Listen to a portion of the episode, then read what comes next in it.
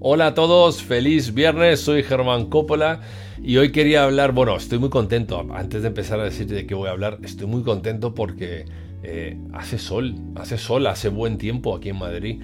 Eh, no sé de dónde me están viendo, pero por lo menos aquí entra la primavera, entra el verano, entra el calor, que es para mí la mejor época de todas porque es cuando hay luz, hay, los días son más largos, donde puedes disfrutar más y donde cuando sales de trabajar, incluso aunque sea a las 7, 8 de la noche, todavía es de día. Así que es una, es una bendición. Los días grises para mí son de esos de manta, chimenea y, y muchos, muchos libros, muchos podcasts y muchos audiolibros o lo que hagas para aprender. Y de esto va este vídeo, no del clima, sino de aprender, del conocimiento.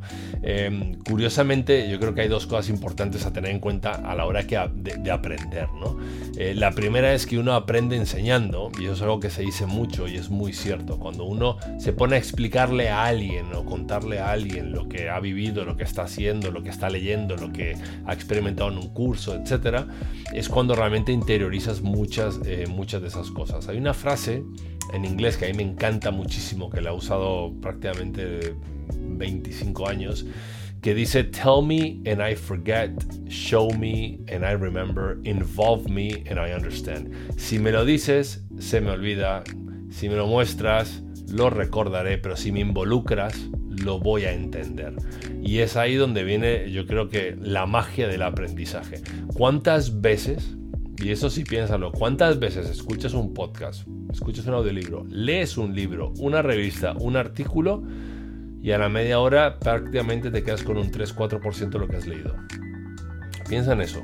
¿Cuánto tiempo inviertes en intentar aprender algo que tu cerebro no asimila? Entonces, cuando la gente dice, lee 20, 30 páginas al día, bien, pero ¿las lees realmente con atención o lo usas como una distracción?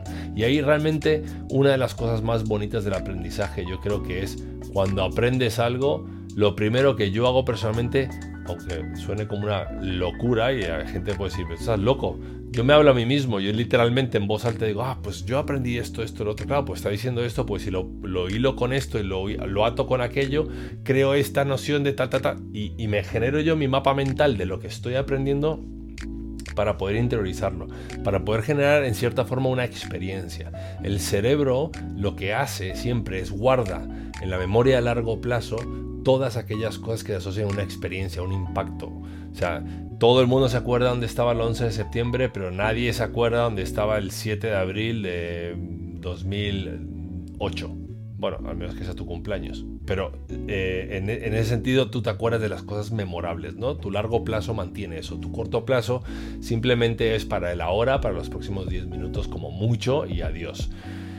Entonces, cuando aprendemos algo nos lo contamos a nosotros mismos, lo convertimos en cierta forma en una mini experiencia donde nuestro cerebro asimila mejor. Ahora, cuando se lo cuentas a otra persona, tienes, es bidireccional porque tienes una comunicación fluida con otra persona que te preguntará cosas y por qué y cómo lo sabes y cómo, y pero esto donde lo leíste, y cuéntame un poco más. Y generas ese diálogo, esa conversación donde terminas interiorizando todo esto, ¿no? Entonces, aprendes muchísimo más cuando enseñas. No seas receloso de guardarte todo lo que estás aprendiendo. Más bien compártelo en el mundo, con el mundo o lo que sea. Haz esto, haz un vídeo, haz, monta tu canal de YouTube y cuenta a la gente lo que, lo que has visto. Va a haber mucha gente que esté en tu misma sintonía y quiera aprender de tu conocimiento. Y la otra cosa es no leas o no intentes sentirte, entre comillas, que estás siendo intelectual eh, porque sí porque tengo que leer eh, un libro al mes, porque tengo que Porque tengo que lo que fuera. No sirve de nada si no lo interiorizas, es una pérdida de tu tiempo. Para eso es otra cosa que te haga que, que te divierta. O sea, leer es fundamental, pero leer y aprender es crítico. Son dos cosas muy diferentes a sentarse a leer un libro que realmente a estudiar y a, y a, y a, interiorizar el libro. Entonces, ¿qué uso yo para aprender? yo tengo par de herramientas. Lo primero, un Kindle. ¿Por qué no tengo... Lo tengo por aquí además, mira, aquí está. Eh, el Kindle. ¿Por qué tengo un Kindle, aunque tengo un iPad, pero ¿por qué lo tengo aquí? Porque evito 100% de las distracciones que me puede dar cualquier otro tipo de tecnología, como puede ser un iPad. Un iPad es igual que un iPhone. En grande tienes de todo. Tienes internet, tienes WhatsApp. Bueno, WhatsApp no, pero tienes un montón de, de funcionalidades. Tu correo electrónico, tienes las revistas, tienes las aplicaciones, los juegos, las redes sociales, lo que se te ocurra. Para mí eso es extremadamente innecesario a la hora que me quiero centrar en algo y me quiero centrar en un formato que no estoy acostumbrado realmente a, estar viendo constantemente, como puede ser esto, que es una pantalla blanco y negro, que prácticamente no tiene brillo. Y, y bueno, aquí hay un libro de los que estoy leyendo ahora. Otra cosa que uso, Blinkist. ¿Por qué uso Blinkist? Porque Blinkist me da mis pequeños resúmenes de libros y lo uso por dos cosas. Uno, porque a veces no tengo tiempo o tengo trayectos cortos en el coche y sacan un libro nuevo y digo, vamos a ver de qué va el libro, vale la pena comprármelo, vale la pena leerlo, vale la pena X. Entonces el Blinkist me puede ayudar a eso. Primera cosa. Y la segunda cosa, por lo que uso yo Blinkist, es porque Blinkist también es capaz de, eh, digamos que, sintetizar toda la información. Entonces, si yo ya he leído un libro ya sé de qué va el libro, yo constantemente, si sé que me está aportando valor, lo que hago es que escucho muchos Blinkist de ese mismo libro para ir refrescando la información de lo que he aprendido. Podcasting. El podcasting es fundamental. A mí me parece increíble. Es una herramienta que, bueno, yo llevo usando desde el 2008. Hice un podcast en el 2008 que nadie escuchó porque obviamente nadie tenía dónde escucharlo. Acababa de salir el iPhone, llevaba un año. Y el podcast para mí es un... Ando en bicicleta, voy corriendo y estoy escuchando constantemente podcast. Eh, porque creo que es una fuente de inspiración eh, brutal y sin distracción donde solo estás escuchando y no tienes que estar visualizando absolutamente nada. Puedes estar haciendo otra cosa, cocinando, corriendo haciendo deporte, etcétera, ¿no? Y, la última cosa es los audiolibros. Los audiolibros los escucho cuando hago trayectos largos en coche, eh, cuando tengo que moverme, movilizarme mucho, me voy de viaje eh, y, realmente no puedo estar leyendo un libro. Pero es esa tertulia o, esa, o, el estar con una persona que te está leyendo algo, no es igual, pero no deja de ser un momento donde te puedes estar informando y te puedes estar nutriendo de, conocimiento puro y duro, ¿no? Después de ahí, obviamente, otras cosas como leer blogs o meterse en ciertas ciertas plataformas que dan cursos, eh, donde te apuntas a ciertos cursos.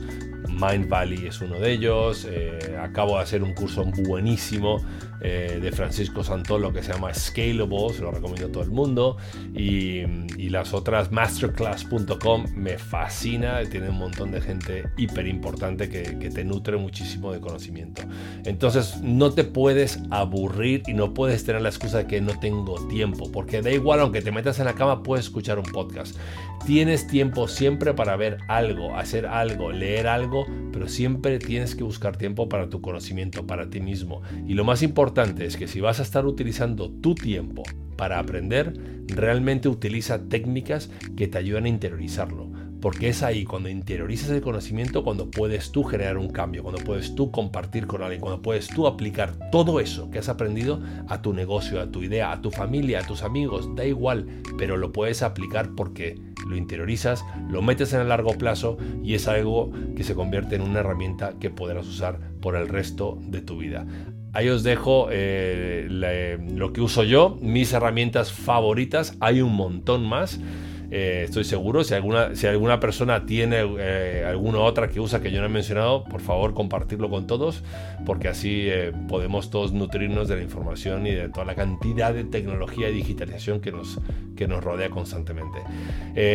os deseo que este fin de semana escuches un podcast, un audiolibro, leer un libro, algo, pero importante cuando lo hagas, intenta enseñárselo a alguien. A ver qué tal te queda todo ese conocimiento en tu memoria a largo plazo y cómo eso te puede aportar a ti la semana que viene a ser mejor profesional. Recuerda el domingo una reunión contigo mismo, haz el stop, start, continue, el reverse gap. Hay unos vídeos por ahí del que hablo yo de cómo se hacen esas técnicas.